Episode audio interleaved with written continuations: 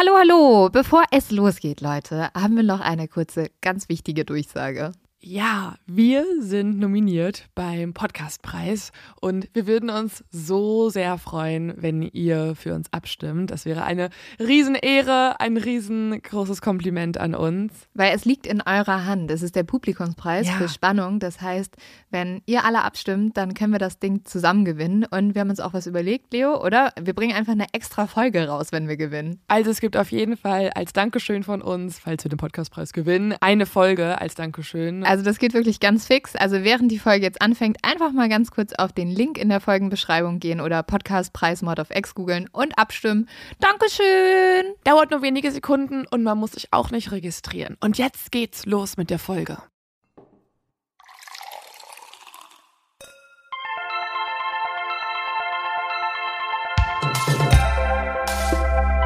Mord auf X. Der internationale True Crime Podcast.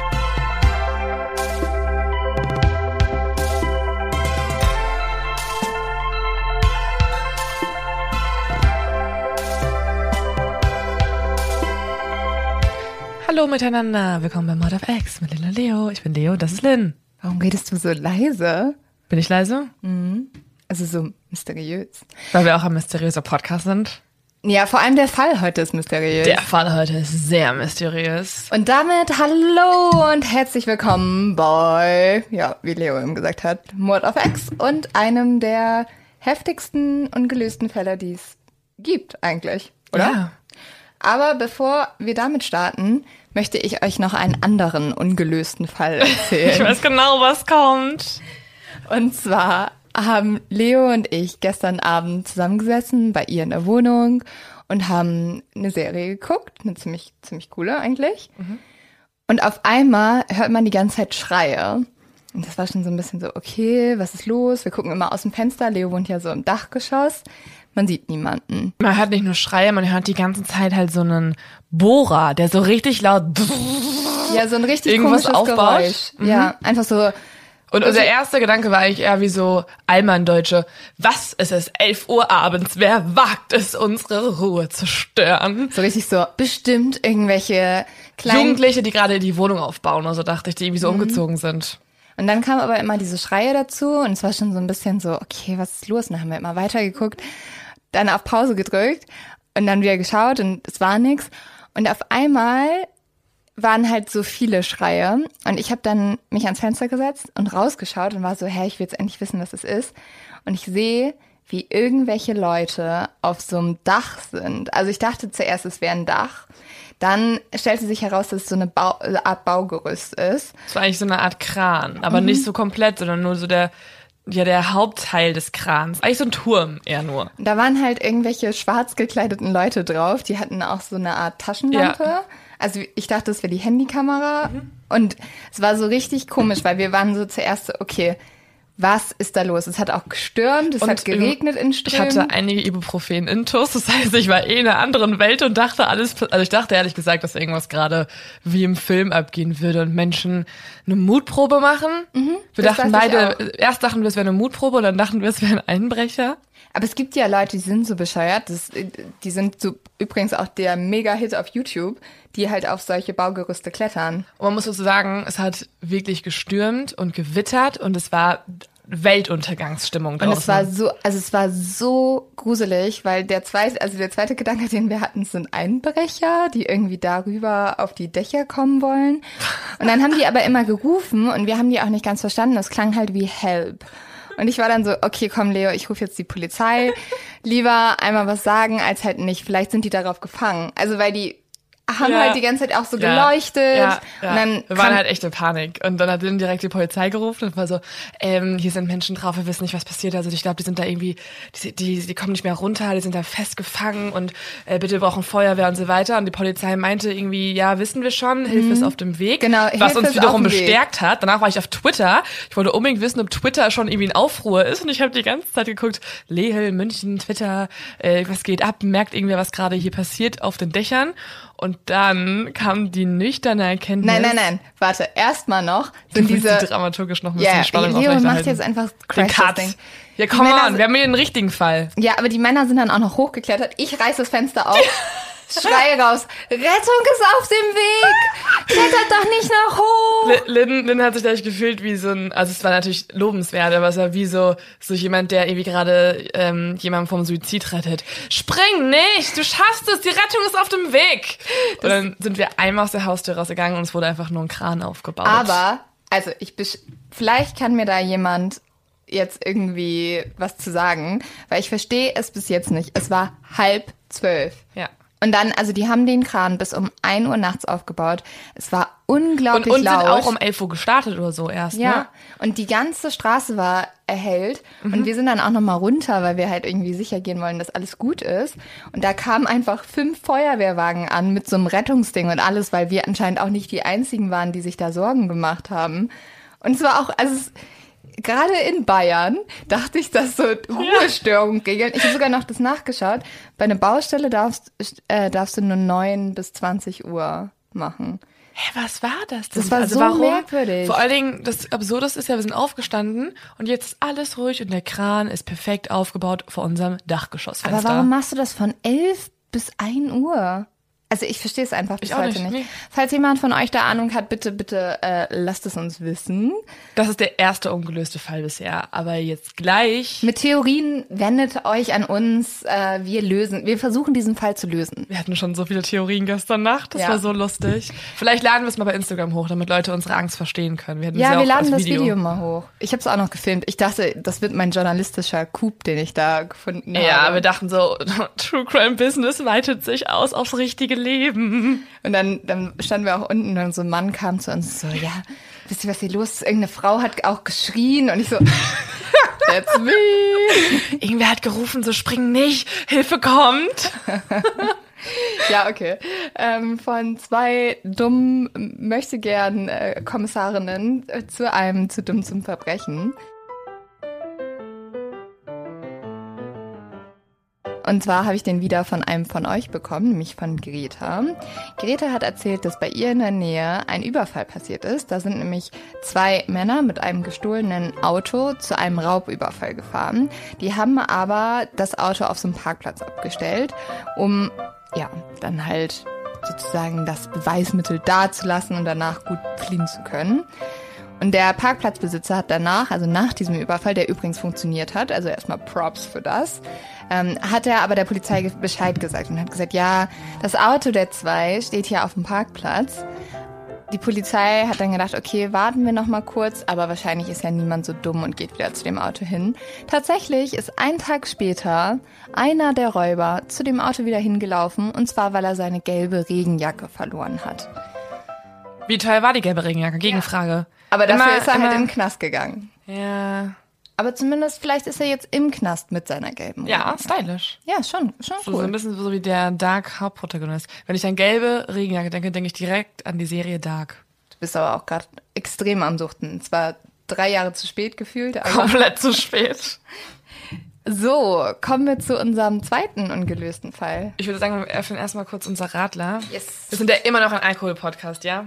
Also, darf man hier nicht vergessen. Nicht die Pflichten. Es geht eigentlich nur um Alkohol. lassen. Es geht Geht- nicht um True Crime. Es geht nicht um True Crime, es geht hauptsächlich um Alkohol. Diesmal hat Leo für mich sogar mal wieder den Fall. Genau, diesmal haben wir den Fall, weil wir keinen Heavy Hitter machen, nicht zusammen vorbereitet, sondern ich erzähle dir von dem Boy in the Box. Vielleicht kennt den auch schon jemand. Das ist ein wirklich sehr, sehr bekannter, ungelöster Fall, wo ich sagen möchte, er frustriert mich sehr.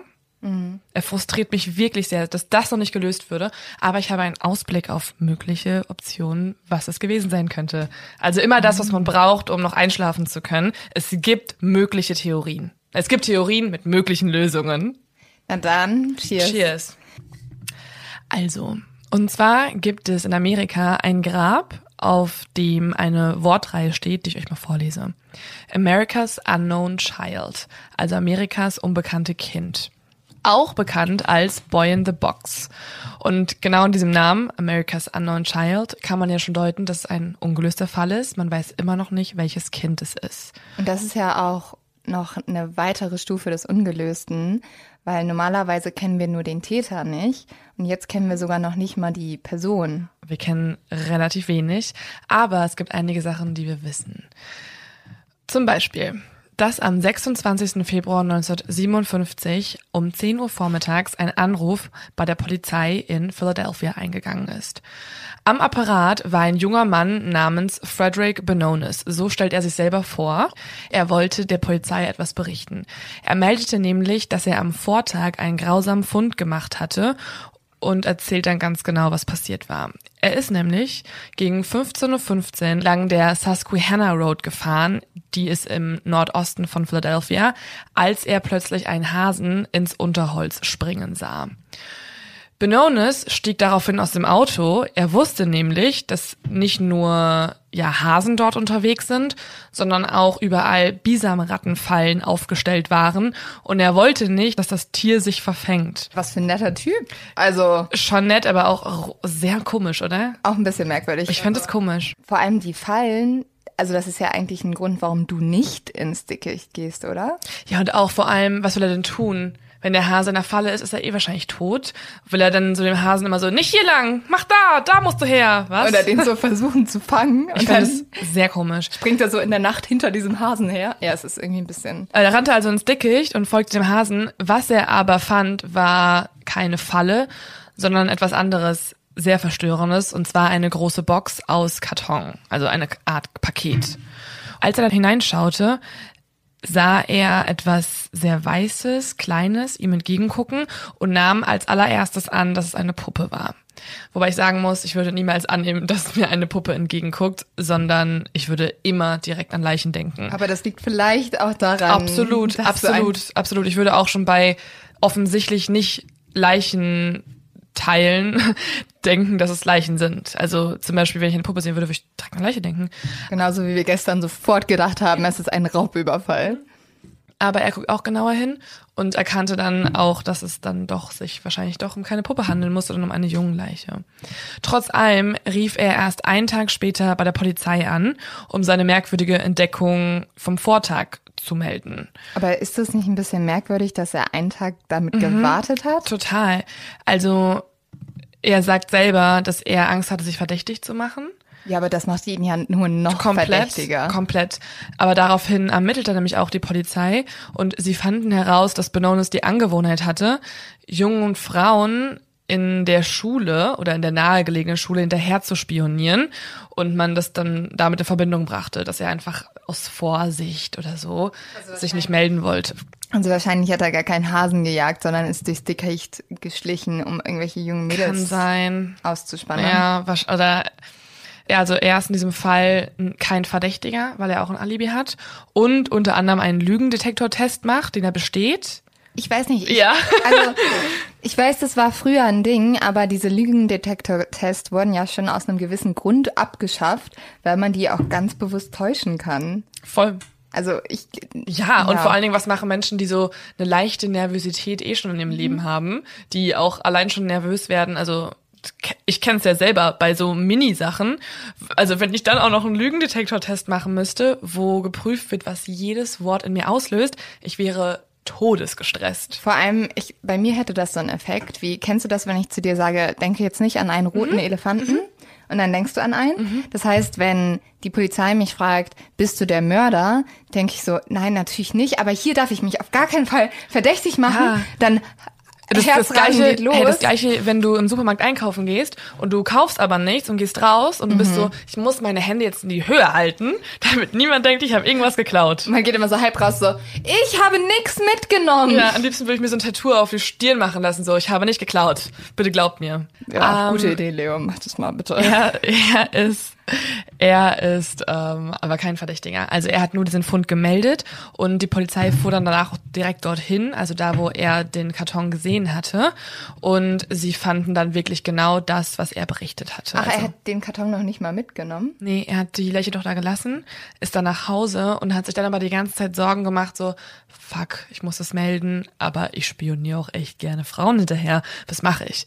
Und nach einem Tag ist sein Gewissen aber dann anscheinend so stark gewesen, dass er dann angerufen hat.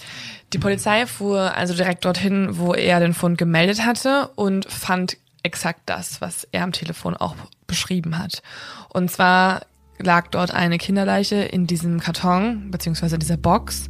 Und es handelte sich um einen Jungen, der auf ungefähr vier bis sechs Jahre geschätzt wurde.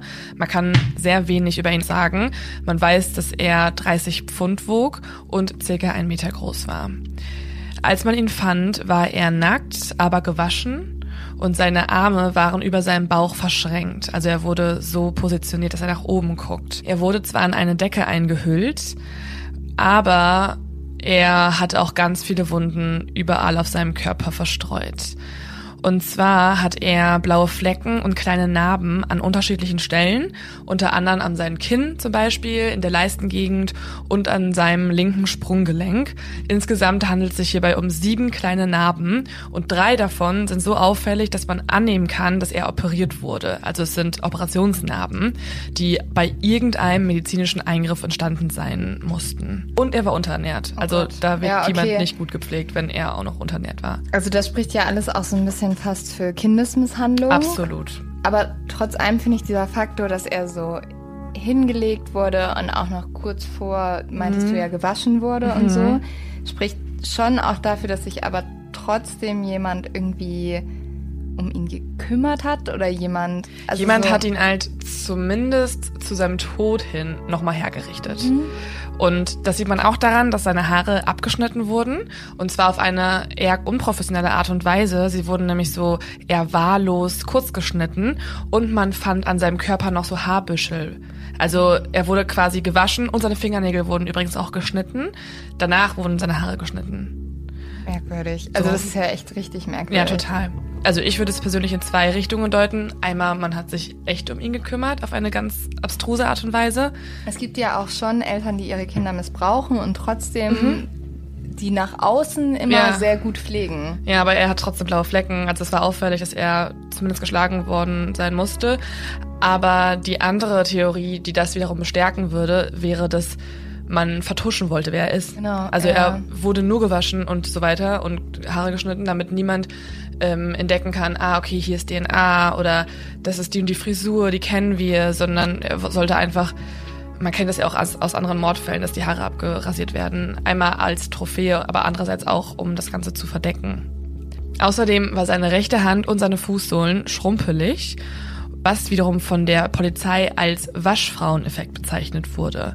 Also wenn die Hand oder beziehungsweise die Haut mit Wasser in Kontakt war für zu lange Zeit und es so ein bisschen schrumpelig wird. Also wie wenn man in der Badewanne zu lange Genau, ist. zum Beispiel. Was wiederum bedeutet, dass er mit Wasser vor seinem Tod für längere Zeit in Berührung gekommen sein musste. Kann es sein, dass er ertränkt wurde? Ähm, nee, nicht, nee. Also das kann, also der Prozess des Ertränkens kann schon äh, eintreten, aber seine Todesursache sind seine Kopfverletzungen. Also ihm wurde auf den Kopf geschlagen und deswegen ist er gestorben. Nicht zum Beispiel am Ertrinken, nicht an Erstickung oder so. Okay, aber er könnte erst auf den Kopf geschlagen worden sein und dann zum Beispiel auch in den See geworfen. Genau, das kann sein. Aber es ist ja nur seine Hand und seine Fußsohlen. Also nicht sein ganzer Körper. Mhm. Und auch nur seine rechte Hand. Ja, mega komisch. Außerdem findet man eine braune Substanz in dem Magen des Jungen, was darauf hindeutet, dass er vor seinem Tod sich übergeben hatte. Und was ist jetzt? Also die Polizei wird ja bestimmt nach diesem Jungen suchen. Kommt, also kennt den jemand? Also bei einem Kind ist es ja normalerweise so, ein Kind muss immer von irgendjemandem gekannt werden. Also an erster Stelle natürlich die Eltern, dann irgendwie die Lehrer. Man weiß gar nichts. Man weiß exakt gar nichts. Das ist ja auch so krass. Also der Junge wurde gefunden. Es ist eine kalte Jahreszeit. Es ist Februar. Und allein deswegen, dass er so spät erst ähm, überhaupt tot gemeldet wurde, also dass der Fund ja auch erst einen Tag später gemeldet wurde, und dann der Fakt, dass es so kalt ist, ermöglicht der Polizei noch nicht mal richtig festzustellen, wann er gestorben war. Also man nahm an, dass es entweder zwei bis drei Tage vorher gewesen sein konnte oder sogar zwei bis drei Wochen vorher. Also man versucht auf jeden Fall alles, um seine Identität zu klären, aber es bringt nichts. Niemand meldet sich. Man nimmt dann nämlich auch seine Leiche und verlegt den Jungen erstmal in ein Leichenschauhaus, wo alle vorbeikommen können, können, die auch nur ansatzweise vermuten, das ist der, keine Ahnung, Neffe meiner äh, dritten, dritten Grad, was auch immer. Es kommen sogar auch sehr viele Menschen. Also es gibt tatsächlich Besucher aus über zehn äh, Staaten in den USA, die kommen. Aber niemand kann ihn identifizieren. Es gibt absolut kein Ergebnis. Man weiß gar nichts über ihn. Man weiß nicht, wer er ist. Man weiß nicht, wer seine Eltern sind. Man weiß auch nicht mehr, wann er gestorben ist oder wo er herkommt. Und das Einzige, was jetzt der Polizei überbleibt, ist erstmal eine ganz riesige Suche nach ihm. Und weil es ja auch noch im Jahr 1953 war, also sehr lange her, gab es nicht so viele Möglichkeiten, außer eben Flyer zu verteilen oder richtig oldschool Poster aufzuhängen. Ja, und wahrscheinlich war ja auch, also das haben wir ja öfters, wenn es so ältere Fälle sind, dass Amerika noch nicht so gut vernetzt ist. Also mhm. dass es zum Beispiel auch noch nicht überall in der Zeitung steht, sondern nur in Pennsylvania. Ähm, und dadurch kriegen ja auch nicht so viele Leute davon mit, oder? Total. Das, was jetzt passiert ist, dass man nur das Foto hat von dem Jungen, wie er gefunden wurde.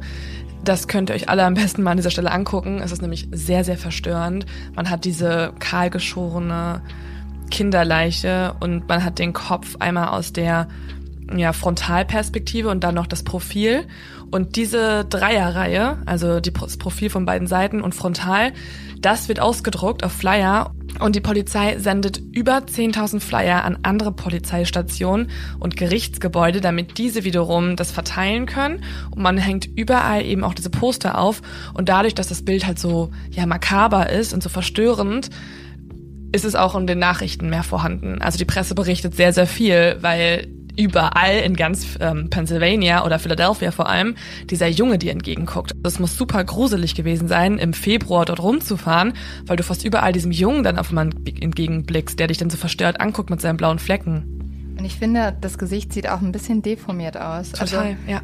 Man merkt halt, dass der Junge viel geschlagen wurde. Deformiert oder zurückgeblieben und vor allem auch einfach noch mega jung. Ja. Noch gar nicht so richtig so, so ausgewachsen. Ich finde es ja, ich finde es ein bisschen gruselig, sogar das Bild, ganz ehrlich. Ich finde das Bild sehr, sehr gruselig. Ja. Mm, und was noch dazu kommt, das macht es irgendwie noch, tatsächlich noch verstörender. Ähm, die Polizei möchte den Wiedererkennungswert steigern, weil, wie du ja schon gerade gesagt hast, ist es ja wirklich so deformiert, dass man vielleicht auch gar nicht so richtig erkennen kann, oh, ist das Kind von meinen Nachbarn oder nicht. Deswegen nehmen sie die Kinderleiche, ziehen ihr ganz normale Kleidung an, also so, ein, so schwarze Kleidung, und positionieren die Leiche in einem weißen Sofa, so als wenn der Junge lebendig wäre und dort sitzt. Also sie haben sozusagen ein Fotoshooting mit der Leiche gemacht und das drucken sie dann auch auf Poster und hängen es überall auf. Das ist auch ein bisschen merkwürdig, aber total fucking gruselig. Also wenn man das auf Fotos sich anguckt, oh, ähm, nee, aber auch das brachte sogar echt nichts. Also die Poster bringen nichts, auch der Weltärztebund versandt Beschreibungen in dem Jahr, auch das brachte nichts. Also alles war ohne Erfolg und niemand meldete sich als Verwandter. Das ist echt. Ah ja, weil er hat doch, er hat doch diese Verletzung. Mhm die auch auf Operationen hindeuten, ja, genau. oder? Ja. Das heißt, es muss ja eigentlich einen Arzt ja. geben, der die auch durchgeführt ja. hat. Ja. Und da gibt es aber auch keiner, der nee, nach vorne tritt. Nee, aber da kommt vielleicht meine zweite Theorie ins Spiel, warum das vielleicht dann doch ähm, Sinn macht, warum da kein Arzt ins Spiel kommt. kommt okay, aber also ich muss ja erstmal sagen, ich kenne den Fall nicht. Und was ich einfach super merkwürdig finde, ist, dass weder Eltern noch ja dieser Arzt hervortreten. Mhm. Ähm, und das äh, regt bei mir so ein bisschen das Gefühl, dass die Eltern involviert waren. Mhm, weil voll. Also wenn die nicht auch selber tot sind, dann musst du doch nach deinem Kind verzweifelt ja. suchen. Entweder sind sie selber tot, sie sind involviert, oder ja, das sind die beiden Optionen eigentlich, oder? Ja, oder ja. es gibt keine Eltern. Ja, sie sind tot. Also es muss ja welche geben. Oder er ist ein Alien aus dem Jahr 2050 zu uns hergereist. 100 Prozent gibt es diese Theorie. Irgendwer vermutet, komisch, ist ein Roboterkind? Vielleicht ist es kein Kind gewesen, sondern eine programmierte Maschine. Vielleicht Kinder. leben wir in einer Simulation. Mhm. Können wir diese Theorie einfach streichen? Ja. Wir beziehen uns wieder auf, dass es die Eltern, dass es die Eltern ja. gibt und die involviert waren, finde ich eigentlich sogar noch fast am oder halt tot, ne? am sinnvollsten auf jeden Fall. Weil ganz ehrlich, wenn die Eltern tot sind, muss es Pflegeeltern gegeben haben. Ja, oder so ein ähm, Jugendheim oder ja, sowas. Ja. Also irgendwelche Leute, die halt in, die obachten. Ja, auf jeden Fall. Also es gibt ja immer jemand, der sich um ein Kind kümmert. Mhm. Und deswegen, was ich ja auch merkwürdig finde, es gibt ja auch normalerweise Lehrer. Also. Kinder werden ja von vielen Menschen betreut und du kannst eigentlich nicht als Kind Außer du sperrst dein Kind ein. Ja. Wo wir auch bei einer weiten Theorie sind. Aber lass uns doch einfach mal weitermachen. Ja, Leo, mach doch bitte weiter. Was es jedoch gibt, obwohl wir so viel nicht wissen, gibt es Zeugenberichte. Die wiederum sind aber auch etwas mysteriös. Zum Beispiel erzählt nämlich ein Mann der Polizei, dass er kurz nachdem die Kinderleiche gefunden wurde, ein geparktes Auto ganz in der Nähe des Fundorts gesehen hatte. Und bei diesem Auto war ein Junge, den er auf 12 bis 14 Jahre schätzt, und eine Frau, die er auf so 40 bis 50 schätzt, welche vor dem Kofferraum des Autos standen. Und die Frau hat nach irgendetwas gegriffen, das im Kofferraum gelegen hatte. Der Mann sagt selber, dass er dann stehen blieb und seine Hilfe angeboten hatte, weil er erstmal dachte, okay, da ist eine Reifenpanne. Aber die beiden verhielten sich sehr merkwürdig und wortkarg nach seiner Erzählung und versuchten auch das Kennzeichen zu vertuschen, woraufhin er dachte, okay, die möchten irgendwie nicht mit mir in Kontakt sein, ich fahr weiter. Aber das finde ich auch eine gute Schlussfolgerung. So, du merkst, alles ist merkwürdig.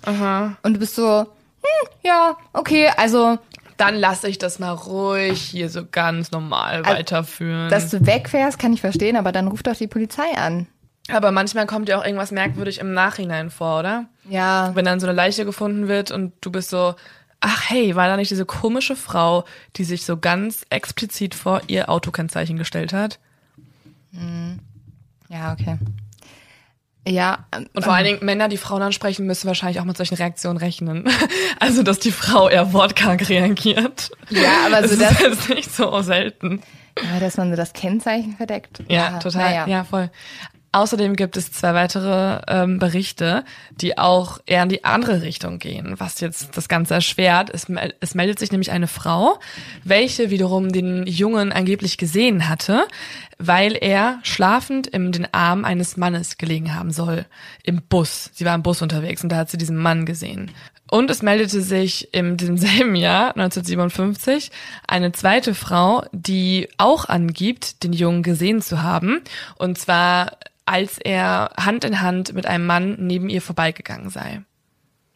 Also es wurde zweimal ein Mann mit kleinem Jungen gesichtet und einmal eine Frau mit kleinen. Mit Aber man muss dazu auch sagen, dass ja immer super viele Leute hervortreten, wenn es Total. vermisste Kinder gibt. Also ähm, Maddie wurde komplett in ganz Europa angeblich gesichtet, obwohl sie ja auch jetzt, wie wir wahrscheinlich vermuten, umgebracht wurde. Und Übrigens noch mal ganz kurz Ja. dabei ein Rückblick zur letzten Folge. Beim Golden State Killer gab es unglaublich viele Anrufe, die die Polizei erhalten hat, von vor allem Leuten, die immer gesagt haben, ja, mein Vater war es, mein Stiefvater war es. Und die Polizei war irgendwann so, wir werden hier nicht persönliche Familienkonflikte kehren, indem wir ihre Männer... Nein, oh, wie kacke muss deine Beziehung zu deinem Vater sein, dass du denkst, es ist der Golden State Killer. Scheiße. Aber jetzt zurück, Okay, zurück zu- zum Jungen. Ähm, und es gibt sogar noch eine weitere Person, einen 18-jährigen Jungen namens John Povronsnik. Der hat sogar noch was anderes zu berichten. Er hat nämlich selber die Leiche schon vorher gesehen, weil er sie in dem Karton gefunden hatte, aber zu sehr Angst hatte, sich als Tatverdächtigen zu zeigen. Deswegen hat er es gar nicht gemeldet. Also er hat er hat die Leiche gefunden, aber war verängstigt, dass wenn er das jetzt irgendwie auch melden würde, würde er sich wieder verdächtig machen und deswegen nicht angerufen. Also fast schon auch wie der äh, ganz am Anfang der Frederick, aber er hat es noch nicht mehr gemeldet, der 18-jährige Junge. Ich sag da nichts mehr zu, ich verstehe ein paar Zeugen hier einfach nicht mehr, Ja. ehrlich gesagt. Ich weiß auch nicht, ob es in der Zeit dann irgendwie noch mal ja, dass in der Zeit irgendwie weniger bewiesen werden konnte, dass du es wirklich nicht bist, wenn du irgendwas meldest und deswegen sind Leute einfach ein bisschen vorsichtiger gewesen, keine Ahnung. Weniger Vertrauen in die Polizei. Das kann, natürlich auch sein, ja. Also in der Summe bringen uns die Zeugenberichte jetzt nicht so viel. Die Polizei verglich außerdem auch die Fußabdrücke und die Fingerabdrücke mit allen möglichen Krankenakten in der Gegend, weil wir gerade schon wirklich das auch thematisiert hatten, dass er operiert worden sein musste. Aber man findet auch keine übereinstimmenden Krankenhausakten, um zu beweisen, dass dieser Junge überhaupt jemals existiert hatte. Also man kann bisher noch nicht mal beweisen, dass er existierte. Sollen. Und jetzt möchte ich, dass du einmal deine Detektivskills einsetzt. Was können wir denn, also wir haben ja jetzt wirklich gar nichts in der Hand, aber irgendwas müssen wir noch weiter untersuchen können. Wenn du jetzt an diesem Tatort wärst, was wäre der nächste Step? Weil ein paar Sachen können wir schon noch untersuchen. Ja, es gibt auch ein Beweismittel. Und? Das ist die Box. Absolut Und recht. der Teppich auch, oder? welcher Teppich? Er oder diese Die Decke, Decke, ja, in dem ja, das Kind ja, eingewickelt wurde. Und es wurde außerdem auch eine Mütze gefunden, circa fünf Meter neben der Box. halt alles, was ja mit dem gefunden Genau. wurde. Ja. Und die Box ist erstmal das stärkste Beweismittel, an dem wir uns mal kurz versuchen wollen. 100 Punkte gehen an mich. Danke. Absolut, denn absolut. Also gestern die die Nachterfahrung war als Detektivarbeit, die nicht ganz so stark war, aber das heute, das jetzt ist schon richtig gut. Wer weiß, vielleicht waren es doch Einbrecher. Aber okay, also die Box. Was ist denn mit der Box? Warte, die müsste man, man müsste ja eigentlich rausfinden können, wo kommt die zum Beispiel her? Genau, ja. Also, das erste ist, auf der Box gibt es keine Fingerabdrücke. Also, das bringt uns schon mal nichts. Man kann Aber jetzt nicht irgendwie DNA feststellen oder so, das nicht. Und auch in dem Jahr ist DNA scheißegal. Also, du bringt die DNA bringt dir 1957 gar nichts. Aber steht was auf der Box? Ja, man hat nämlich auf der Box eine Seriennummer. Das war einfach halt so ein Karton, so ein Paket, womit Sachen verschickt werden, auf dem eine Seriennummer vermerkt ist, welche es den Ermittlern wiederum ermöglichte, den Weg der Box zurückzuverfolgen. Und zwar konnten sie feststellen, dass diese Box aus einem JC Penny Store kommt, der ungefähr 24 Kilometer neben dem Fundort entfernt ist. Diese Penny Stores sind so Einzelhandelsunternehmen in den USA, die Inneneinrichtungen verkaufen. Also, Auch Klamotten übrigens. ja? Ja, ich habe ein paar Kleider davon. Ach so, okay.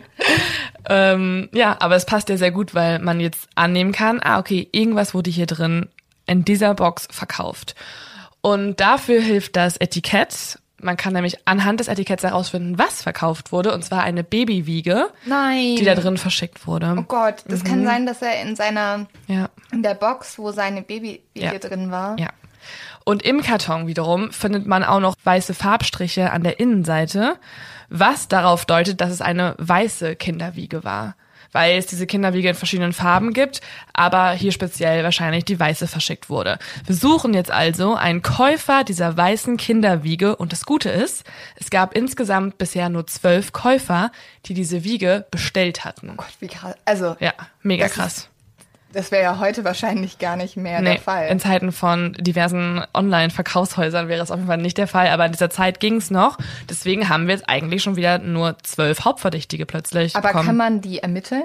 Ja, die konnte man ermitteln. Also das Blöde war, diese zwölf haben alle bar bezahlt, weil der JP Penny Store zuvor eine sogenannte Cash-Only-Regelung eingeführt hatte. Deswegen gab es in der Zeit überhaupt keine Annahme von Checks oder, Re oder Rechnungen oder so.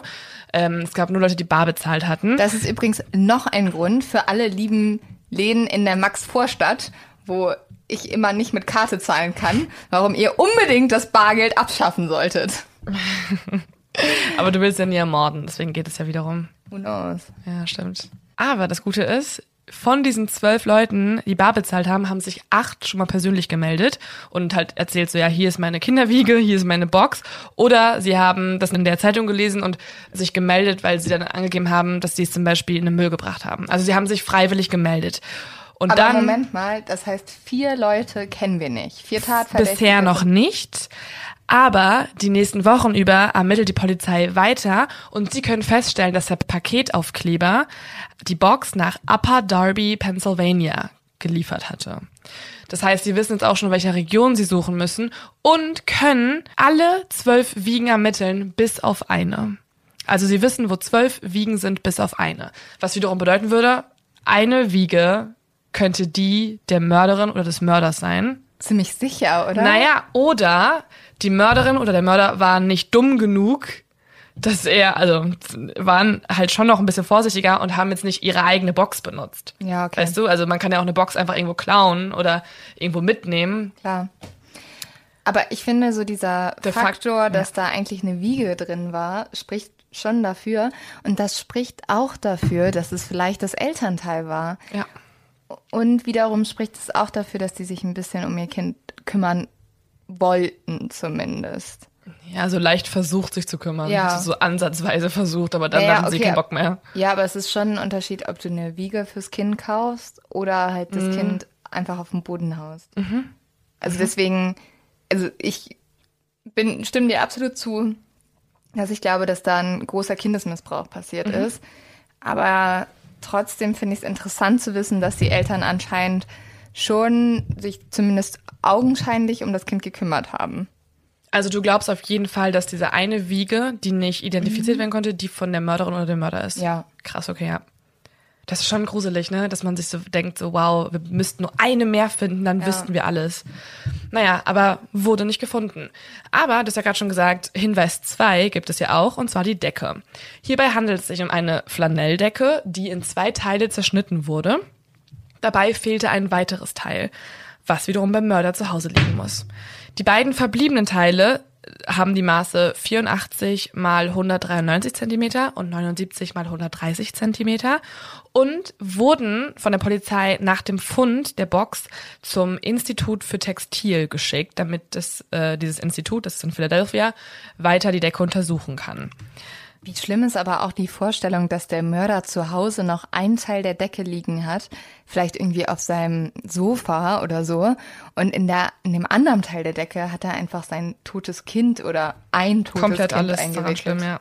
Das Institut in Philadelphia stellt daraufhin fest, dass die Decke in Granby hergestellt wurde. Das ist eine Stadt in Quebec in Kanada. Oder in Swannanoa, das ist eine zweite Stadt in North Carolina. Also nur in diesen beiden Städten wird diese Art von, von Flanelldecke hergestellt. Aber die beiden Decken wurden in so einer hohen Stückzahl verkauft, sodass man die Spur eigentlich unmöglich nachverfolgen kann. Weswegen die Flanelldecke uns auch nicht so viel bringt. Man weiß nur, dass der Mörder irgendwas zu Hause liegen haben muss. Aber du hattest ja auch noch von der Mütze erzählt. Genau. Und das ist der dritte Punkt. Den finde ich persönlich sogar am aussagekräftigsten. Es wurde nämlich eben diese blaue Herrenmütze gefunden. Das ist eine Herrenmütze, das ist schon mal relevant daran.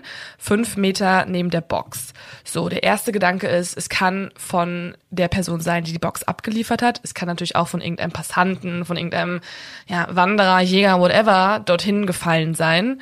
Aber wir nehmen jetzt erstmal an, es ist so nah bei der Box, das muss irgendwie in Verbindung sein. Und ja, auf so, auf so einem einsamen Feld eigentlich. Ja, tatsächlich. Und es wurde ja auch lange nichts gefunden und dann wird beides gleichzeitig gefunden. Hm. So, diese Mütze ist ähm, aus Quad hergestellt in einem Ivy League Style und man kann es, also ich würde es eigentlich eher als Schiebermütze bezeichnen. Die Hutgröße ist äh, sieben ein Achtel. Ich habe das mal im europäischen Maß nachgeschaut. Das sind 57 Zentimeter, beziehungsweise für alle, die jetzt nicht so viel Plan haben von Mützen, so wie ich in diesem Fall, es ist einfach ziemlich regulär. Also es war sozusagen Größe M und es ist nicht irgendwie, ich fände es irgendwie geil, wenn es so eine immens riesige Mütze gewesen wäre, wo man schon mal feststellen kann, ah, okay, der Mörder hat einen richtig großen Schädel. Ja, aber bei Größe M ist halt, also es bringt halt nichts, Es die bringt Information. nichts, es bringt nichts. Aber was uns was bringt, ist das Label in der Mütze. In der Mütze ist nämlich halt die Marke, von der sie, ja, von der sie ist. Und das ist ähm, die Eagle Head Company. Also dort wurde die Mütze fabriziert. Und die Geschäftsführerin Hannah Robbins in South Philadelphia hat die Mützen selbst gemacht. Sie meldet sich daraufhin bei der Polizei, weil sie eigentlich diese Mützen immer ohne Riemen macht. Die Mütze, die gefunden wurde, ist aber halt eben in diesem blauen Kord und hat vorne so einen kleinen Riemen, vorne, ganz vorne drauf. Und sie erinnert sich daran, dass es einen Mann gab, der diesen Riemen nachträglich anbringen lassen wollte. Aber hat sie jetzt wieder nicht den Namen des Mannes? Nein, es ist eine Zeit, da hast du kein, also die hat nichts. Sie sagt, dass der Mann zwar diesem Foto vom Kind ähnlich sieht, also es gibt ähnliche ja, Gesichtsstrukturen der beiden das könnte Personen. es der Papa sein. Das könnte Papa sein. Und sie schätzt ihn auf 26 bis 30 Jahre.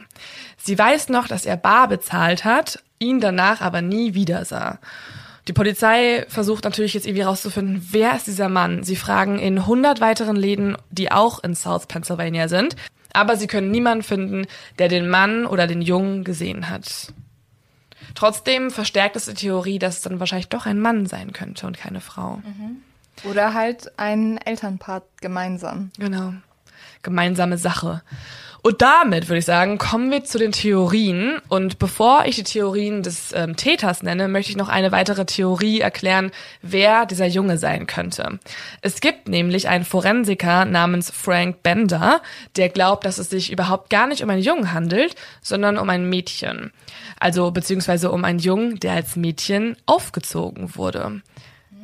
Also Mhm. der sozusagen, Zu Mädchen gemacht wurde quasi. ja, und dem auch immer gesagt wurde, er ist ein Mädchen. Mhm, Dafür sprechen ja die abgeschnittenen Haare, oder? Genau, also das ist tatsächlich echt das Einzige, was dafür spricht. Also der Grund, warum Frank glaubt, dass es eben der Mädchen oder ein aufgezogenes Mädchen sein könnte, ist, dass er dass ja diese großen Haar, abgeschnittenen Haarbüschel vorhanden sind und man das möglicherweise gemacht hat, um ja nun die Identität des Jungen zu verschleiern, aber ihn eigentlich als Mädchen aufziehen wollte. Es würde zumindest erklären, warum niemand ihn erkannt hat. Mhm, als Jungen nicht erkannt hat, das stimmt.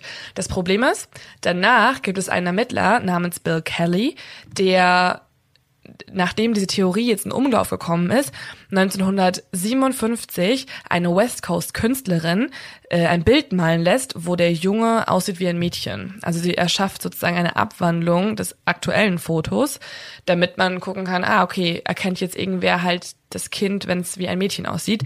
Aber auch das brachte keine weiteren Hinweise.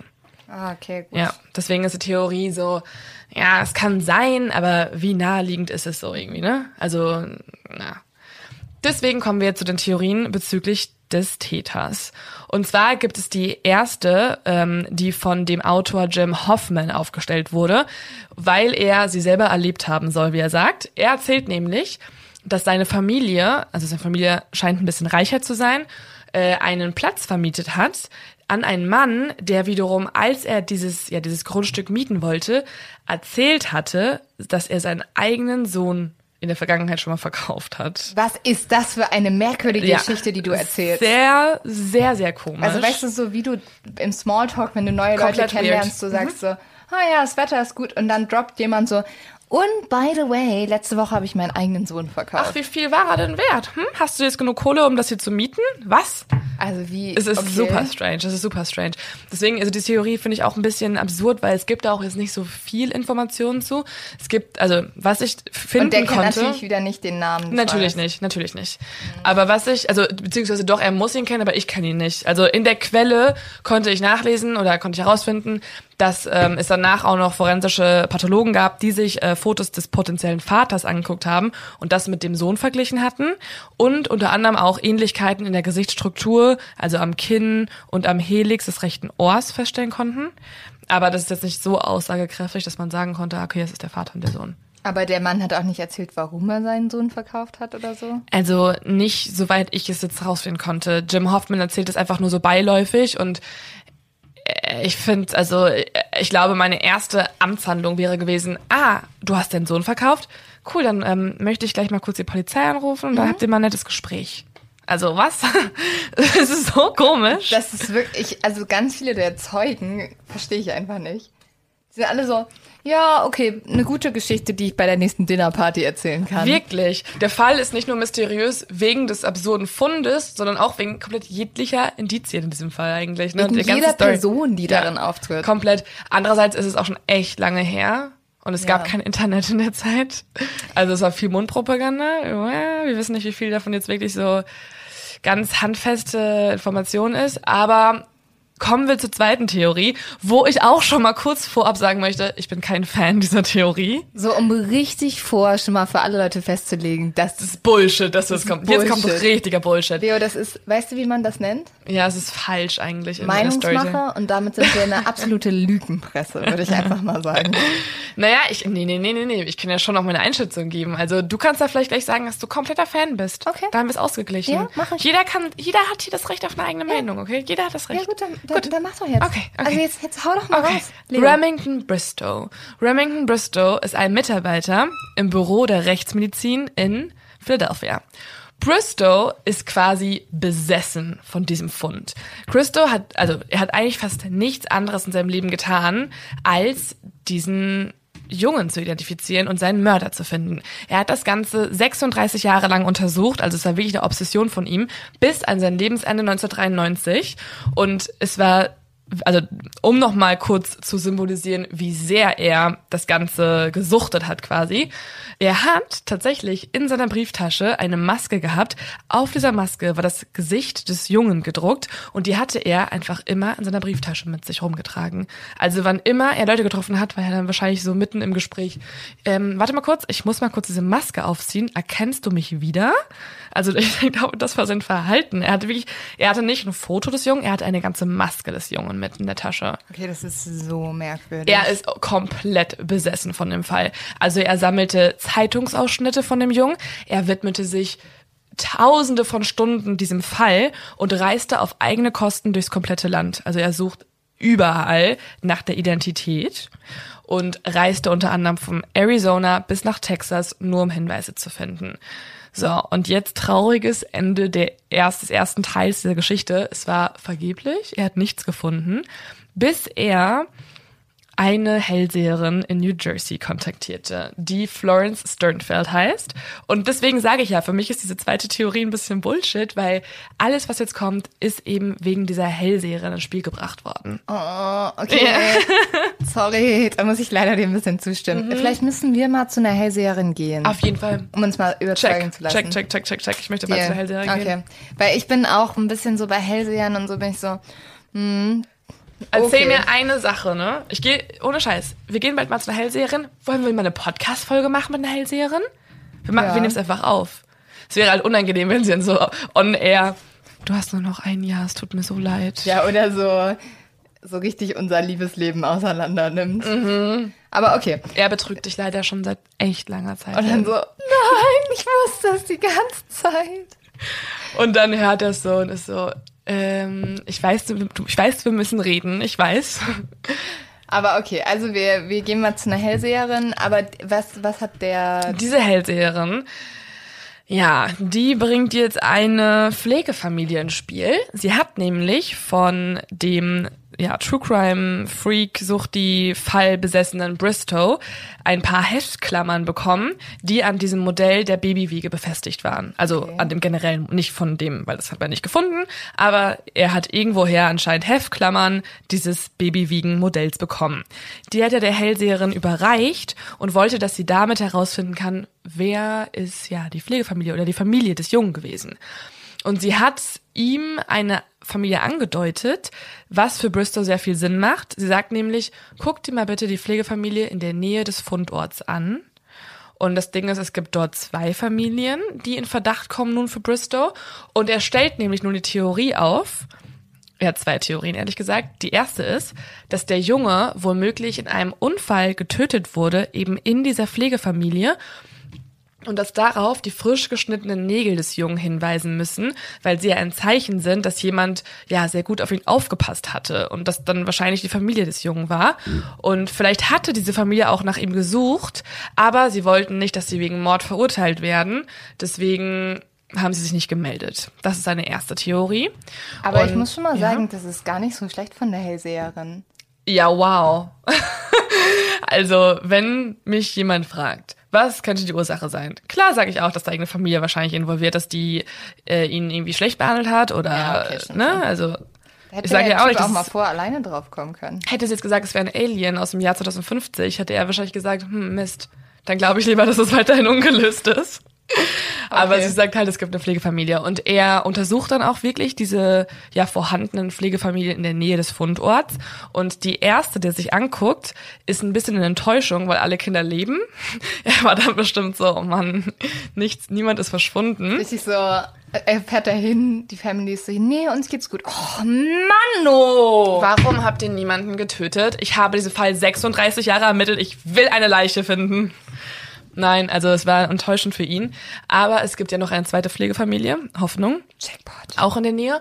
Das Ding ist, diese wurde schon von der Polizei verhört, weil, wie gesagt, irgendwer ist schon mal drauf gekommen, dass man sich sowas mal angucken sollte. Sie wurde nämlich ähm, ja von der Polizei verhört, wo man nichts gefunden hatte.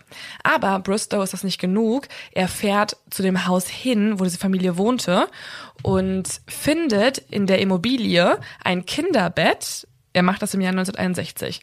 Er findet dort ein Kinderbett und einen Ententeich vor dem Haus. Und er nimmt jetzt nun an, dass das Kinderbett eben in dieser Box geschickt wurde und dass der Ententeich womöglich die Ursache ist, warum Hand und Füße ja so ein bisschen schrumpelig waren. Aber ich finde es auch sehr weit hergeholt, weil es müsste ja auch dieses eine spezielle Kinderbett sein, nicht irgendein Kinderbett. Aber er findet dann im Jahr 1988 Unterlagen des Arztes, der diese Pflegekinder untersucht hatte. Das Ding ist, dieser Arzt ist gestorben, bevor die Polizei ihn interviewen konnte, ob er den Jungen kennt. Das heißt, dieser Arzt wurde nie von der Polizei vernommen und Bristow vermutet nun, dass der Arzt im Besitz der medizinischen Unterlagen des Jungen sein könnte. Was wiederum erklärt, warum der Junge ja auch ähm, ja diese Operationsnarben hatte und die, die, er hat ja auch eine Augenkrankheit, also so Flüssigkeit im Auge und das sind so Sachen, die eigentlich ja irgendwer melden müsste, wenn man nach ihm sucht. Dadurch, dass der Arzt jetzt tot ist, kann Bristow auch nicht mehr mit ihm sprechen und ihn nicht mehr zur Verantwortung ziehen, aber er spricht mit seiner Ehefrau und diese erzählt, dass die Unterlagen des Arztes vernichtet wurden.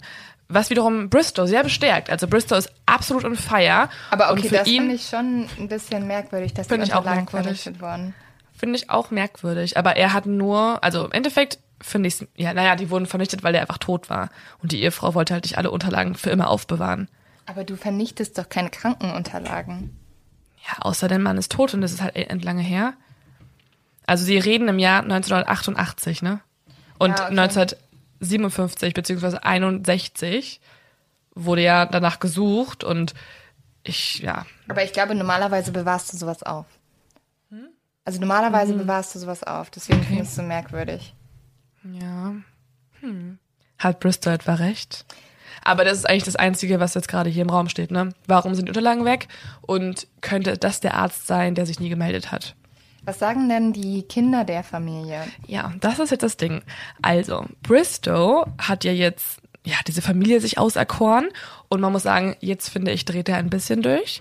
Er fährt nämlich zu dieser Familie hin, weil er vermutet, dass der Junge womöglich ein uneheliches Kind der Pflegetochter gewesen sei. Also er vermutet, dass die Pflegetochter schwanger wurde, aber nicht alleinerziehende Mutter werden wollte und ihn deswegen verstoßen habe. Das sind alles nur Vermutungen, er hat nie Beweise und dann stirbt er auch noch. Also es ist so, Okay, aber stirbt er, weil er ermordet wird? Oder nein, nein, er ein- stirbt einfach. Also er ist so, so, ich habe diese Theorie aufgestellt, aber dann bin ich gestorben. So, leider.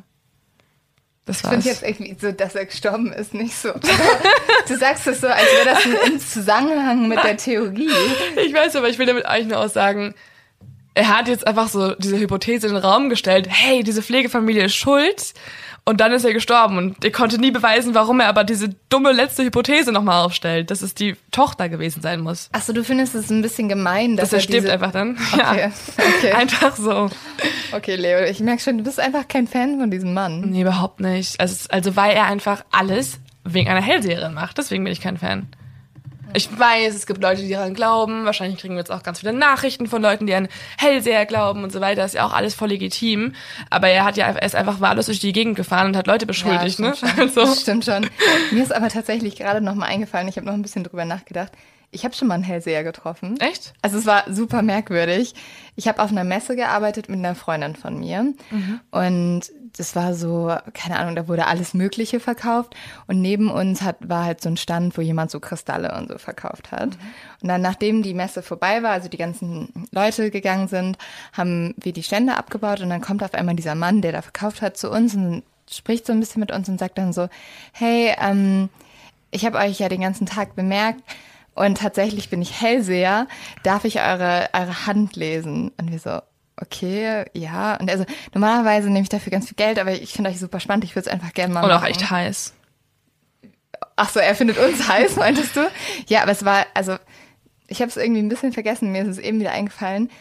Es war sehr genau passend, was er gesagt hat. Obviously. Aber guck mal, also ich Was war, er gesagt? er hat zu mir zum Beispiel gesagt, ich war in einer sehr toxischen Beziehung in dem Moment. Und er hat zu mir gesagt, dass wenn ich nur Männer äh, nehme, die mir, die mich verletzen, dann werde ich nie glücklich werden. Oh, das ist ja eine richtig tolle Weisheit. Ich hätte gedacht, dass Männer, die mich verletzen, end happy machen werden. Ja, ja, voll. What the fuck, ja? Was hat er Aber ich fand es voll heftig. Und er hat zu der Freundin von mir, die so, die reist viel, ist viel unterwegs und ähm, er so ein, so ein Freigeist. Und zu ihr hat er gesagt, dass sie ihre, ihren inneren Hafen finden muss, sonst wird sie keine Glück, äh, kein Glück finden. Ja. Ich fand's schon, also ich weiß, dass wir beide so ein bisschen so waren, so, Aber hey, Hm. guck mal, Horoskope, ne? Also wir kommen jetzt gerade sehr weg von der dritten Theorie. Aber Horoskope stimmen einfach immer. Immer, weil du immer mal irgendwann Ja. was gemacht hast, was so ein bisschen in die Richtung geht. aber Horoskope ist auch was anderes. Wenn was in der Freundin steht, dann glaube ich nicht, dass es mein Leben definiert oder in der Brigitte. Aber okay, also äh, wir gehen irgendwann mal zum Hellseher und du erzählst jetzt die dritte Theorie. So, und jetzt kommen wir zu meiner quasi Lieblingstheorie, weil wie man ja vielleicht schon so ein bisschen gemerkt hat, die zweite war jetzt nicht so komplett das, was ich jetzt ja für ganz bare Münze nehme, sondern eher die dritte. Und zwar kommt die letzte und dritte Theorie von einer Psychiaterin aus Cincinnati. Sie kontaktierte 2002 die Polizei und erzählte, dass eine ihrer Patientinnen, genannt M, man weiß nicht so richtig ihren Namen, darauf bestand, umgehend mit der Polizei zu sprechen. Und zwar wollte M ihre Geschichte eigentlich schon eher erzählen. Sie hatte sie nämlich schon im Jahr 1989 einem Psychiater erzählt, aber erst jetzt ging sie quasi den nächsten Schritt und wollte sich auch den Behörden offenbaren. Daraufhin fahren zu dieser Frau M die Ermittler Joseph McGillen und William Kelly. So, man muss sagen, ich bezeichne diese beiden Männer als Ermittler, aber das ist auch vielleicht ein streitbarer Begriff, weil sie eigentlich eher zu der V-Dog Society zählen, was wiederum eine Art private Organisation für ja, Mystery-Fans ist oder True Crime-Fans, beziehungsweise Privatdetektive, die sich selber so ein bisschen als Berater mit einem Blick von außen für ungelöste Kriminalfälle bezeichnen. Ich will da auch dazu gehören. Ja, es ist, glaube ich, eigentlich eine ganz coole ähm, Bande, so ein bisschen wie Emil und die Detektive, nur halt in amerikanisch und alt. Obwohl ich muss sagen, ich stelle mir die eher so wie die Illuminati vor, alle mit so riesen Capes und so. Vielleicht will ich doch nicht dazu gehören. Naja, sie treffen sich irgendwie, glaube ich, so dreimal oder nee, alle drei Wochen, genau, treffen die sich in äh, Philadelphia und dann versuchen die ungelöste Mordfälle zu klären. Also im Endeffekt machen sie exakt das, was wir auch beide tun, Lynn. Naja, wir sind nicht so erfolgreich in unserer. Naja, vielleicht lösen wir diesen Fall jetzt. Wer weiß. Wir müssen dafür halt nur nach Amerika fliegen, weil uns mal irgendwer ein Ticket spendieren möchte, zum Beispiel unser Arbeitgeber, wir würden gerne nach Amerika fliegen. Kleiner Hin mit dem Soundfall. ähm, so, sie fahren zu M. Eine Sache, die ich auch gern gemacht hätte, weil sie haben direkt das mitbekommen und waren so, okay, das könnte ein Hinweis sein. Sie fahren zu M und reden mit ihr drei Stunden und danach sind sie fest davon überzeugt, dass das alles stimmt.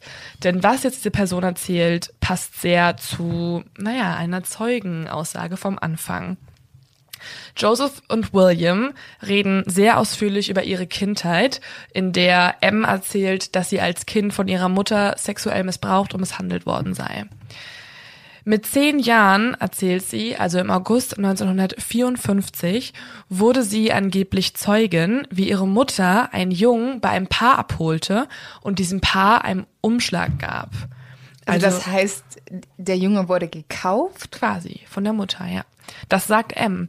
Also M sagt, sie war live mit dabei, wie ihre Mutter einen Jungen gekauft hat. Und das passt doch perfekt zur Theorie Nummer eins, Voll. oder? Das ist so, tschuh. Weil bei der Theorie Nummer eins soll doch ein Mann mhm. erzählt haben, dass er seinen Sohn verkauft ja. hat. Ja. Aber warum, warum kaufst du einen Jungen? Warum verkaufst du einen Jungen? so. Weil du ein sehr schlechtes Elternpaar bist und Geld brauchst. Und wenn du es kaufst, bist du, glaube ich, auch nicht gerade so cool drauf. Ja, aber warum? Also warum kaufst du jemanden? Also Emma erzählt selber, dass sie von ihrer Mutter ja sehr, sehr krass misshandelt wurde und ihre Mutter fortan auch den Jungen sehr misshandelt hat und im Keller sogar auch gehalten hat. Also vielleicht war es eher so, die Mutter wollte Geld haben, andererseits anscheinend mochte sie es auch, Kinder zu misshandeln oder brauchte diese Aggressionsabbauart.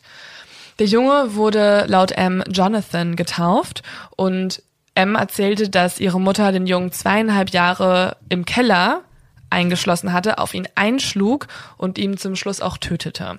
Und das ist nämlich dann passiert, als ähm, sie ihn eigentlich waschen wollte, er aber in der Badewanne erbrochen hatte und das hat sie so wütend gemacht, angeblich, die Mutter, dass sie den Jungen auf den Boden warf und auf ihn draufschlug. Aber das mit der Badewanne bestätigt auch. ja auch, dass Komplett. diese Hände, also die ja. Hände und Füße so ja. gewinkelt waren. Ja, und jetzt halte ich fest. So, es gibt nämlich noch ein weiteres Detail.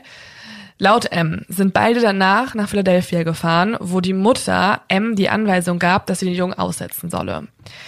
Gerade als sie den Jungen aus dem Kofferraum holen wollten, ist ein Mann mit dem Auto neben ihnen stehen geblieben und hat sie gefragt, ob er bei der Autopanne helfen könnte. Was ja wiederum komplett zu der Zeugenaussage passt vom Anfang. So, Alles, was jetzt gerade erzählt wurde, passt also perfekt in verschiedene andere Mosaikstücke. Das Problem ist, weil es eben diese beiden ja, Ermittler von dieser privaten Organisation waren, konnte es von offizieller Seite nie bestätigt oder widerlegt werden. Also es gibt M's Geschichte, aber man weiß noch nicht mehr so richtig offiziell, wer M eigentlich ist. Ich habe in einigen Quellen gefunden, dass es sich um eine sogenannte Martha handelt. Mhm. Aber auch das weiß man, also auch das kann man nicht richtig Also sie hat ja wahrscheinlich ihren Namen, wollte sie einfach nicht, dass der bekannt wird. In diesem Fall einfach nicht. Also Joseph McGillen und William, die beiden, die dort hingefahren sind, die wissen den Namen, weil sie nämlich auch danach sogar noch zu dem Haus gefahren sind von der Mutter und haben dann nachgeguckt, so ist irgendwas im Keller, gibt es irgendwelche Spuren. Aber weil die Mutter bereits tot ist und auch selber nicht mehr Zeugin sein kann, finden sie erstmal keine persönliche Quelle und auch im Haus finden sie nichts. M berichtete außerdem, dass dieser Junge nie gesprochen hätte, weil er ja eben im Keller gefangen gehalten wurde und er war eigentlich immer ruhig. Niemand hat davon was mitbekommen. Das einzige, wo man, ja, das einzige Mal, wo man ihn hat schreien hören, war bei seinem Tod, also als er getötet wurde. Also wahrscheinlich war er so traumatisiert, dass der gar nicht mehr gesprochen mhm. hat. Dann, daraufhin fragte man halt auch eben die Nachbarn von dieser Familie, wo Ems Mutter wohnte, ob die irgendwas mitbekommen hätten und die meinten sind, nee, Quatsch, das war eine ganz normale Frau.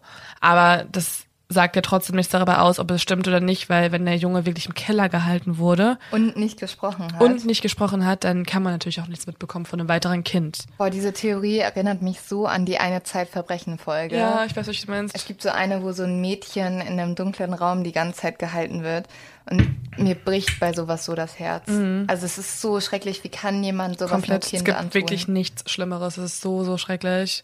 Auch dass diese Folge zu hören war auch einfach nur Horror von Zeitverbrechen. Ich bin dann immer so, ich will einfach die Eltern packen und ich weiß, das ist auch keine Lösung. Mhm. Einfach so schütteln und sagen so, wie kann man so grauenhaft voll, sein? Voll, also voll. was ist eigentlich falsch bei euch? Komplett krank. Also wirklich so, so krass einfach. Also du musst ja ein ganz anderes Verständnis gegenüber Leben haben und gegenüber Leben bewiesen, dass es für dich kein ja wertiges Lebewesen mehr ist, dass du es halt verhungern lässt. Ja, und was auch so merkwürdig ist, wir Menschen, also Babys, wir finden ja Babys unglaublich süß und Kleinkinder. Und das ist ein Mechanismus in uns. Mhm. Also das ist nicht, weil Babys mhm. so süß sind. Babys sind tatsächlich eigentlich sehr hässlich. aber es ist ein Reflex, der dem Menschen antrainiert wurde, damit sich die Menschen um ihre Kleinkinder ja. kümmern. Das haben genauso Tiere teilweise. Und wenn jemand sowas nicht hat, das ist ja auch echt irgendwie, also da, da muss man auch irgendeine psychologische Störung ja. haben, ja, voll. Vielleicht war das hier das auch das Ding, ne? Dass die Mutter, aber dann frage ich mich, warum sie überhaupt das Kind gekauft haben soll, wenn sie keine Kinder mochte. Das ist so ein bisschen das Ding. Ähm, ja, also die Identität des Jungen ist immer noch ein Mysterium, aber man kann sagen, dadurch, dass es da mittlerweile DNA-Analyse gibt, wurde der Fall auch wieder aufgenommen, und zwar, und zwar im Jahr 1998 und wird seitdem immer wieder sporadisch bearbeitet. Tatsächlich wurde die Leiche sogar im Jahr 1998 exhumiert, also wieder ausgegraben, um die DNA zu gewinnen. Und genau deswegen gibt es ja auch dieses Grab mit dem, ja, mit dem Grabstein America's Unknown Child, weil es nachdem die Leiche wieder ausgegraben wurde, musste man ja wieder ein neues Grab finden und hat dann dieses offizielle Grab erschaffen. Und dafür, dass das Kind ein neues Grab bekommt, also ein offizielles America's Unknown Child Grab, haben alle Polizisten in diesem Fall zusammengelegt, also Geld zusammengelegt. Das finde ich so schön, weil dieser Fall an sich ist ja so schrecklich. Mhm. Und diese Vorstellung, dass einem Kind sowas angetan wurde, wie gesagt, ist wirklich unerträglich. Aber dieses Kind ist ja irgendwo, also dadurch, dass die Polizei so nach dem gesucht haben, so viele Menschen haben nach diesem Kind gesucht, ist es nicht vergessen. Also es ist ja, es ist glaube ich fast eines der bekanntesten Kinder der USA dadurch. Und es haben sich Leute zumindest später noch um es gekümmert und irgendwie und auch immer noch. Also ja. es gibt immer noch wieder ähm, ja Ermittler und Menschen, die eben diese DNA-Profile des Jungen mit verschiedenen nationalen Mitochondrien-DNA-Daten vergleichen. Also es wird immer wieder durch verschiedene Datenbanken gejagt, damit man auf mögliche Übereinstimmungen prüfen kann. Und da, genau da, denke ich immer wieder an die letzte Folge vom Golden State Killer. Hä, wir hatten doch. Also, komplett das, ja. Moment, Moment, Moment, Moment. Also, wir hatten ja letztes Mal bei den Golden State Killer hatten wir einen Polizist, ja. der erst vor ein paar Jahren ein neues Verfahren eingeführt hat. Vor zwei hat. Jahren, genau. Ja, äh, Holt hieß der. Mhm. Und der hat ja weil es genau auch dieses Problem gab beim Golden State Killer, dass man seine DNA hatte, aber sie in keinen Datenbanken vorhanden war, hat er die DNA in solche ja, Seiten bei solchen Seiten hochgeladen, wo man seine Verwandten suchen kann. Was in Amerika super viele Leute tun. Hä? Und das müsste man doch bei diesem Fall auch machen. Komplett, komplett. Weil man hat hier, man hat doch die DNA des ja, Jungen. Ja. Also, das wäre auf jeden Fall die Lösung. Wenn also irgendwer in Amerika den Tipp haben möchte, könnten sie es sehr gut mal durch eine ja, durch so eine Datenbank jagen äh, im Internet, Ancestry, irgendwelche Seiten. Und dann, glaube ich, könnte man wirklich einen Täter finden. Also ich glaube, das ist es nicht Dieses Verfahren super abwegig. ist echt so bahnbrechend eigentlich. Komplett, ja. Also vielleicht müssen wir da auch echt mal noch einen Tipp an die Polizei geben. Mal eine Mail schreiben. Ja, das wäre vielleicht eine Lösung. Also deswegen ist es bei diesen Fällen immer so ein bisschen frustrierend. Aber ich glaube, viele ungelöste Fälle könnten sich schon noch lösen in Zukunft, eben dadurch. So, und ich habe mir mal angeguckt, wie ist das eigentlich mit vermissten Fällen heutzutage und vor allem auch in Deutschland. Ähm, weil es ja in dieser Folge um vermissten Fälle geht, die nicht aufgedeckt werden habe ich mir angeguckt, was ist gerade die Zahl eigentlich. Und zwar am 1.3.2020 waren in der Datei vermisste bzw. unbekannte Tote in Deutschland insgesamt rund 11.500 aktuelle vermissten Fälle gespeichert. Oh Gott. Aber das waren nicht alles unbekannte Tote, sondern halt auch vermisste Kinder. Genau, also beziehungsweise das gilt, das ist die gleiche Datei. Also wenn du vermisst gemeldet bist oder unbekannt tot bist, fällst du in die gleiche Kategorie, weil man nicht so richtig deuten kann, bist du tot, bist du vermisst und so weiter. Ähm, deswegen fallen diese 11.500 Fälle alle unter die gleiche Kategorie. Das Ding ist, das ist jetzt, hört sich erstmal total viel an, aber in dieser Zahl sind sowohl Fälle enthalten, die sich innerhalb weniger Tage aufklären, als auch Vermisste, die bis zu 30 Jahre verschwunden sind. Das ist wirklich die absolute Summe. Und man muss auch sagen, dass täglich jeweils so ungefähr 200 bis 300 Fahndungen neu erfasst, aber auch gelöscht werden weil nämlich 50 Prozent aller vermissten Fälle innerhalb der ersten Woche geklärt werden. Und das ist schon eine krasse Zahl, weil man sieht es ja öfter, dass Leute was teilen oder nach etwas, nach jemandem suchen, auch wenn die Person zwei Tage erst weg ist, was natürlich total wichtig und gut ist. Aber 50 Prozent der Fälle klären sich innerhalb einer Woche und 80, über 80 Prozent klären sich nach einem Monat. Außerdem sind mehr als zwei Drittel aller Vermissten männlich, was ich auch interessant finde. Und etwa die Hälfte aller Vermissten sind Kinder und Jugendliche. Und hier auch noch mal kurz zwei Zahlen, und zwar aus dem gesamten Jahr 2019. Da wurden insgesamt 15.395 Kinder in Deutschland als vermisst gemeldet, aber auch 15.072 wieder gefunden. Das ist eine Aufklärungsrate von 97,9 Prozent. Und bei Jugendlichen sind es sogar 98,6 Prozent. Ja, weil Jugendliche wahrscheinlich auch mehr mal weglaufen mhm. und äh, deswegen ja, total. Bei Jugendlichen sind es nämlich äh, knapp 77.500 Jugendliche gewesen, die im letzten Jahr weggelaufen sind oder vermisst gemeldet wurden, kurzweilig. Ja. Also es ist schon nicht wenig, ne? Also es passiert ja dann wirklich schon oft in der Umgebung, wenn es so viele, so eine hohe Anzahl ist, aber es gibt eben auch diese sehr große Aufklärungsrate. Und dann, das Ding ist so, wenn dann jemand wirklich für eine lange Zeit vermisst gemeldet ist, dann geht das ja auch oft viral, Gott sei Dank, und ist in den Nachrichten, aber es sind halt wirklich Ausnahmefälle. Also man muss jetzt nicht denken, dass überall Kinder entführt werden, sondern es ist eine Ausnahmesache. Mhm. Also keine unnötige Angst haben so. Auf jeden Fall. Trotzdem finde ich wie gesagt, alles mit Kindern ganz grauenhaft und Total. allein schon dieser Faktor, dass halt Leute ihre, ihre Kinder nicht wissen, wo ihre Kinder sind, ist einfach unerträglich, glaube ich. Und ich finde das so merkwürdig aufgrund dessen, dass niemand hervorgetreten ist und The Boy in the Box erkannt hat. Ja. Außer M. M. M und äh, den einen den einen Freak, der 36 Jahre suchtet. Aber der wusste ja trotzdem noch nicht, wer der Junge ist. Er meint es zu wissen. Ja, das war Boy in the Box. Also, falls ihr Boy in the Box kanntet, meldet euch, dann können wir es aufdecken. Lass uns ein Ermittlungsteam. Können wir auch so eine Sekte gründen, die äh, ungelöste Fälle klärt? Die, die vielleicht Mord of X heißt. Wir sind quasi unsere Zweiersekte. Ja, aber so, ich hätte gern noch ein größeres Ermittlungsteam. Nix gegen Hä, deine die Kompetenz. Ja. Die Exis sind doch das Ermittlungsteam. K können wir uns einmal im, im Monat mit so Capes treffen? Auf unserer Live-Tour vielleicht. Oh mein Gott, sind alle Leute in diesen Dörfern sind so, was sind das für Weirdos? Vielleicht sollten wir nur eine einzige Live-Tour machen, in der es bei, also wir machen nur für ungelöste Fälle eine Live-Tour. Mhm. Und es ist eigentlich nicht, dass wir irgendwas erzählen, sondern wir setzen uns wirklich hin. Wir drucken schon vorher so Papiere aus, verteilen die auf jeden Platz. Und dann müssen alle irgendwie so die erste Seite aufschlagen und dann gehen wir durch. Jeder sitzt an so einem kleinen Schreibtisch. Dann bilden sich so Arbeitsgruppen jeweils. Ein paar Leute müssen die Box nach Corona untersuchen. Übrigens. Na, absolut nach Corona. Aber so, wenn das vorbei ist, dann können wir alle möglichen Fälle lösen, Leute. Seid ihr bereit? Ich, ich sehe uns mit so einer Hornbrille vorne sitzen, so. Herzlich willkommen, liebe Ex Maxis. Heute sind wir endlich so weiß. Seite 20. Alle, die gestern in Düsseldorf dabei waren, wissen schon, worum es geht. Wir machen heute weiter mit der Indizienlage. Bitte schlagen müssen, Sie doch mal Seite auf. Müssen auch so Leute, weißt du, Leute, die unseren Podcast ihren Freunden empfehlen, machen dann nicht so, hey, ich habe vor den Podcast gehört und so. Die sind dann so, möchtest du in die Exi-Community aufgenommen werden?